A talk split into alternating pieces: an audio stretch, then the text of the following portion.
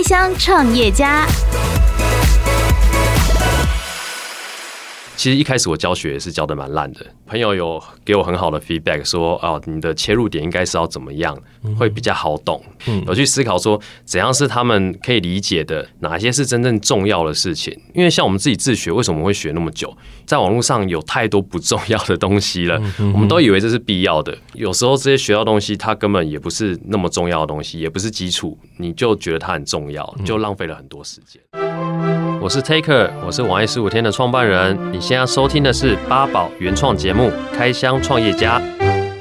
欢迎收听八宝广播自制的节目《开箱创业家》，我是阿哲。我们今天邀请到的是网页十五天的创办人 Taker，这个品牌听起来蛮有趣的。那他要跟我们来分享他是如何带领对于网页有兴趣的人来追逐梦想，用网页打造自己的理想人生。欢迎 Taker，你好。嗨，你好。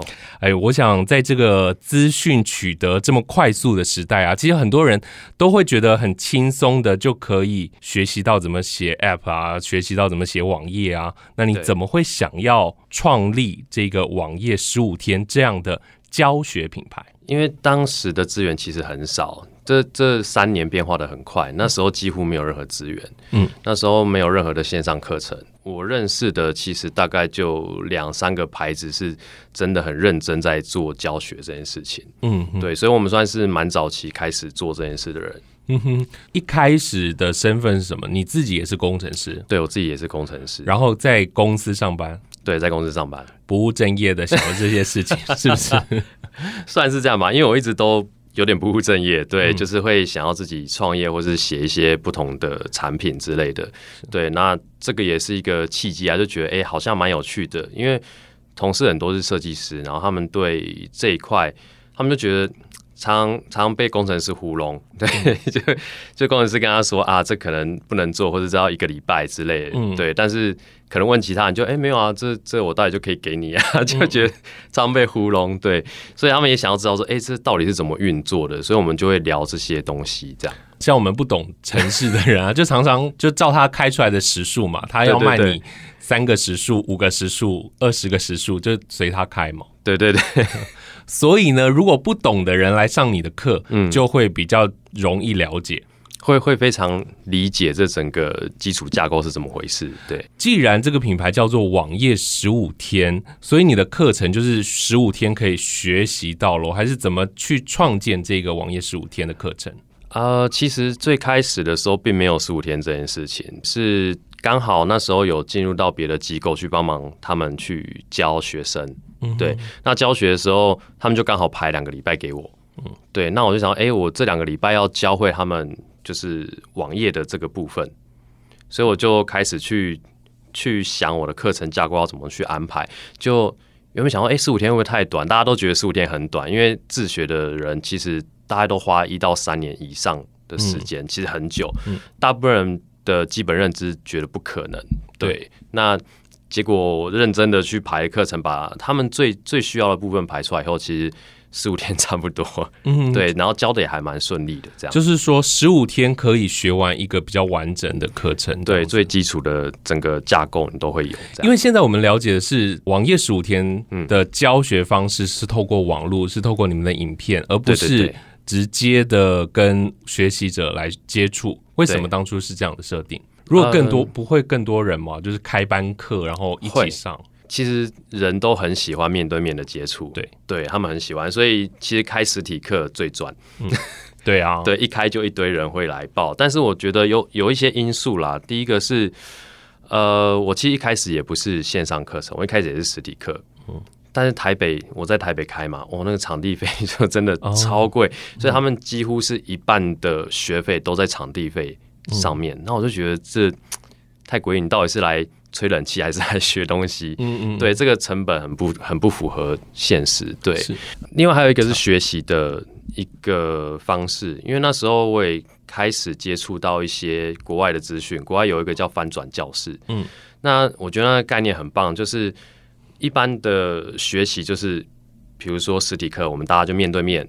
然后开始塞一堆填鸭式，就跟我们一般的教育一样，就是塞填鸭式的内容，嗯、就是你要背，你要去理解。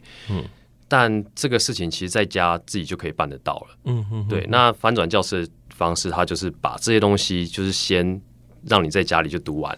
嗯嗯，对。所以我就觉得，哎、欸，这个方式很不错。你就是先把这些东西在家里先吸收好，那你来教室，我们就直接实做，然后去讨论真正的问题，这样。嗯嗯，对对对。我知道以前我们的大型的补习班呢、啊，他在上课的时候可能也有录影。然后录影之后呢，再放到网络上，或者是在某个地方让大家看。我自己也上过那种补习班啦、啊嗯，就是考大学或者研究所那一种。对，对那那种品质就很明显嘛，就是它是一个附加的价值，就是他把有的内容拿给你，但那个东西就会有很多很冗长或是没有那么精准的东西。嗯嗯嗯，对，所以那个东西我会觉得，如果你是要认真教的话，会比较没有那么负责任啊。对对对。所以从原本的实体直接接触的教学，然后变成了网络教学，这样你就变成 YouTuber 了。你要学影片的剪辑啊，影片的录制啊，这些甚至又要花一笔钱去采购这些东西。对对对，但是因为之前都有自己也蛮喜欢这些东西啦，设计啊、影像啊这些东西，大概有摸索，所以没有太大的。门槛这样，嗯哼哼哼。我看到你们在设计这个规划课程的时候啊，里面有两种目标族群，第一个就是网页工程师，对、嗯，另外一个就是 freelancer。那你们为什么会就是是这样的区分？对，呃，因为我我的课程的安排其实是一种渐进式的安排，就是我觉得这其实是一个路径，就是一开始你是完全没有基础，那我会辅助你转职变成工程师。那工程师其实他是一个很可以灵活，比如说他可以在别的国家工作。那像我们现在有疫情嘛，嗯、我们可以 remote，可以自己在家上班。对，它是有这样的特性的。那有这样的特性之后，大家就会开始去思考说，是不是可以当 freelancer？对，所以这我觉得这这是一个渐进的过程。对，所以我一开始初期是先让你转职。那如果你有兴趣的话，我们可以再讨论 freelancer 这一块。嗯哼，对对对，你这样就没有老板会请你去上课了。每到一间公司，然后就把他的所有的工程师挖走，请他们转职，然后请他们在家工作，这样子也太好笑了。Podcast 首选平台八宝 B A A B A O。让你爆笑，也让你感动。快到八宝，发掘台湾最生动的声音。我看到你非常多的这些文字啊，上面都写到“转职”两个字，你就是鼓励大家转职啊？也不是，因为当初我我们只是很单纯是技术分享，嗯，但是技术分享到后来。就是很多人其实是想要转职，嗯，对，所以我们才发现哦，原来大家有这样的需求，然后我们就把这个东西把它独立出来，这样、嗯、是。其实在 这十五天当中，当然就是自我提升啦，就是自我提升，就多一些能力这样子。这个节目啊，其实也想要进一步了解你们的这个新创团队。其实，在网页十五天这个品牌，你自己是创办人，然后一开始就是你一个人嘛，然后你就是自己写课程，然后拍摄，然后开始自己推行销，这样。对对对，一切都是从自己开始做，所以前面其实蛮辛苦的，这样、嗯。到现在也是吗？现在没有，就有找一些人帮忙合作，这样。是因为我们知道现在的科技当然日新月异嘛，所以。网页啊，什么城市语言啊、嗯，任何的东西都一直在进步。对，那你的课程也要一直在更新喽。哦，对，这是一个很大的问题，就是很多的教学机构其实都会很担心这件事。对、嗯，对，像他们就，所以他好不容易学会了，然后回去之后，哎，怎么更新了之后又不一样了？这样。对对对，那包含除了除了更新之外，还有很多的新技术。对对，那我自己的理解方式不太一样啦。对，像他们就会觉得说，哎，实体课程就是我每次都要重讲，所以有新东西没关系，我就是改教材就可以重新讲一遍，嗯，新的东西。对，但是我这个录好的感觉起来就要一直重录，一直重录。对对，但其实实际上不是这样，因为我会很着重在最。基础最根本的东西，嗯，虽然这看起来日新月异，一直有新的东西出来，但是其实最根本的东西不太容易改变，嗯嗯，对，所以我教的其实是很根本的东西，但这个东西很重要，嗯，但大部分的教学单位或者是自学的时候，其实都不会那么注意到这件事情，嗯嗯，他们就觉得，哎，我写得出网页了，那我就可以学别的东西，但当他们的基础没那么好的时候。他们学东西会很慢，而且会有一些错误的认知，导致他们可能学学东西是学错的，嗯，对，会有这样的问题存在。在这过去的这两三年的时间呢、啊，来跟你学习这些东西的族群比较多是哪？呃，其实以这个年龄层跟这个产业的话，其实二十几岁是最多。嗯，对，有一些甚至还没有大学毕业就很好奇这一块。那你们收学生有门槛吗？他任何基础都不需要有啊？对，其实这是一个理解能力。嗯，对，其实每个人都有理解事情的能力，那只是说他的理解程度越快还是比较慢。嗯，那只是理解程度的问题。所以有的人可以很快就学完，那有的人就会学比较久。嗯，对，其实差异在这边，只是这样子而已。对，除非你真的很夸张，不然。那个人很少，那种那种人真的很少。就我是带我阿妈来学，哎、欸，还真的可以。我之前去台大的时候，嗯，对，有去教。那他是教职人员，所以真的有就是五六十岁的人出现，嗯，然后上完以后，他很开心的跟我说，就是就是他他现在自己可以写得出网页，他超开心的。就算不能自己写出网页，也不会被孙子儿子来糊弄啊，不会不会。所以在这个教学的过程当中，因为是这个网络。的教学哦，我不知道你的学生给你的一些回馈，你都从哪里而来这样子？然后有听到哪一些比较特别、印象比较深刻的回馈吗？嗯呃，我们其实回馈，我是在他们上到课程一半的时候，我会放一些回馈量表，请他们给我一些 feedback。嗯，那当然有一些很重要的资讯，比如说呃，他觉得哪里可以改进啊，或什么的。对，那个我觉得蛮好的。那另外一块的话是。很就是很开心，这个这个资讯就是我的课程对他们来说是很有帮助。对，那像像我遇到一个学员，就是他，我觉得他的例子算是蛮扯的啦，就是他自己自他自己学了很久，自学啊，然后呃线上课程也有，国外的、国内的都有上，书也有买，嗯，那他当然有一定的基础了。就他来上我的课以后，就是。把前面的全部书都丢掉，也不用丢，那些东西都是真的，对，都是真的有学到，只是他花了很多时间。就他来上我的课，上第二天，他其他同学都写得出类似的东西，他就非常傻眼，就觉得，哎，那我之前到底在干嘛？哇，我听到这里啊，我我就真的很想问你，你为什么可以把它加八宝 B A A B A O 网络广播随心播放，跟随你的步调，推荐专属 Podcast 节目。开始享受声音新世界。我自己是非常集中注意力在真正有效、真正让你进入到职场，然后你学的东西是真正有用的东西。我很 focus 在这一点。嗯，其实一开始我教学也是教的蛮烂的。嗯，对，就是他们听了有听没有懂，就很像工程师在讲，你就会开始飘走。像我们大学教授啊，对，没有没有没有。就就对，有点类似，就是你会开始飘走，开始漫游这样。对，但是呃，就我朋友有给我很好的 feedback，说哦，你的切入点应该是要怎么样，会比较好懂。对，那我就课纲就整个一百八十度大转变，我去思考说怎样是他们可以理解的，那哪些是真正重要的事情？嗯，对，因为因为像我们自己自学，为什么会学那么久？因为我们在网络上有太多不重要的东西了，我们都以为这是必要的。是对，那有时候这些学到东西，它根本也不是那么重要的东西，也不是基础。嗯哼，但你就觉得它很重要，就浪费了很多时间。他们说深入浅出，然后呢，真的深入之后呢，就出不来了，这样子。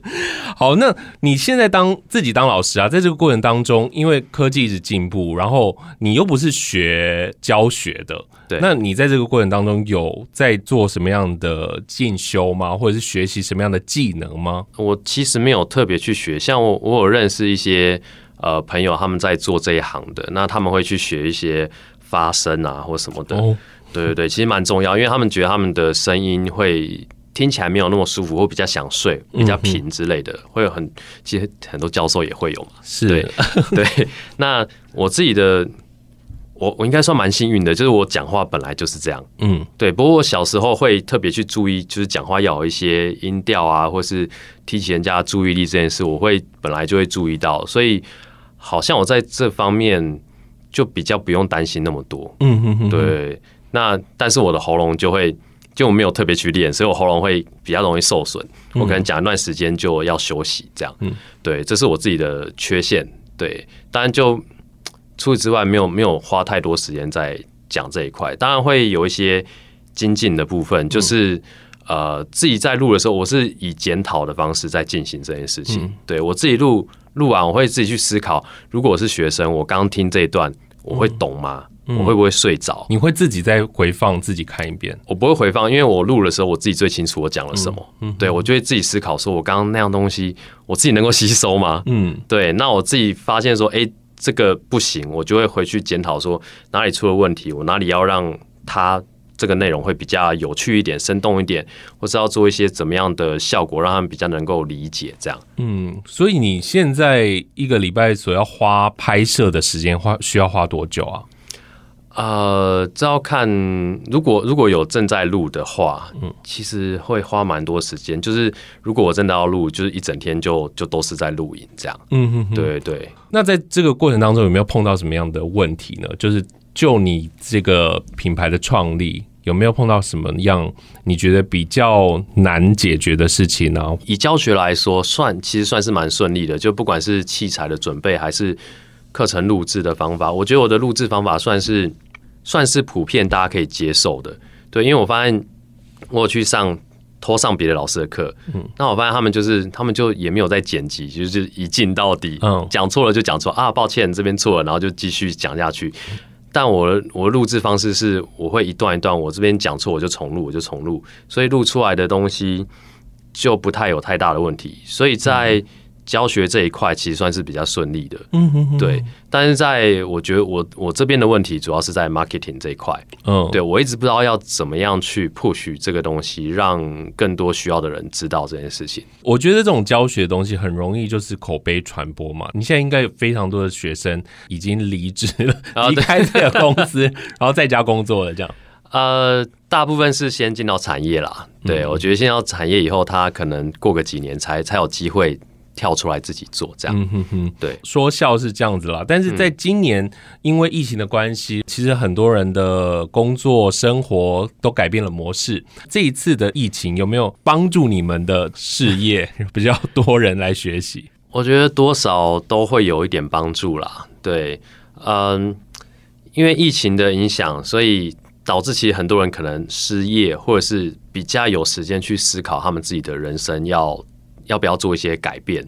对，那以前他们可能就是有一份工作，所以就也没时间想这件事。那突然有时间了，在家了，也不能出去上班，那他们就开始思考说：“诶，是不是有更好的可能、更好的机会？”所以，的确是有因为这些事情而而进来的一些学生。嗯哼哼，对。现在你的工作模式其实都已经固定了。对于网页十五天，除了行销，能够怎么样做大呢？或者是你希望它能够有什么样的可能性？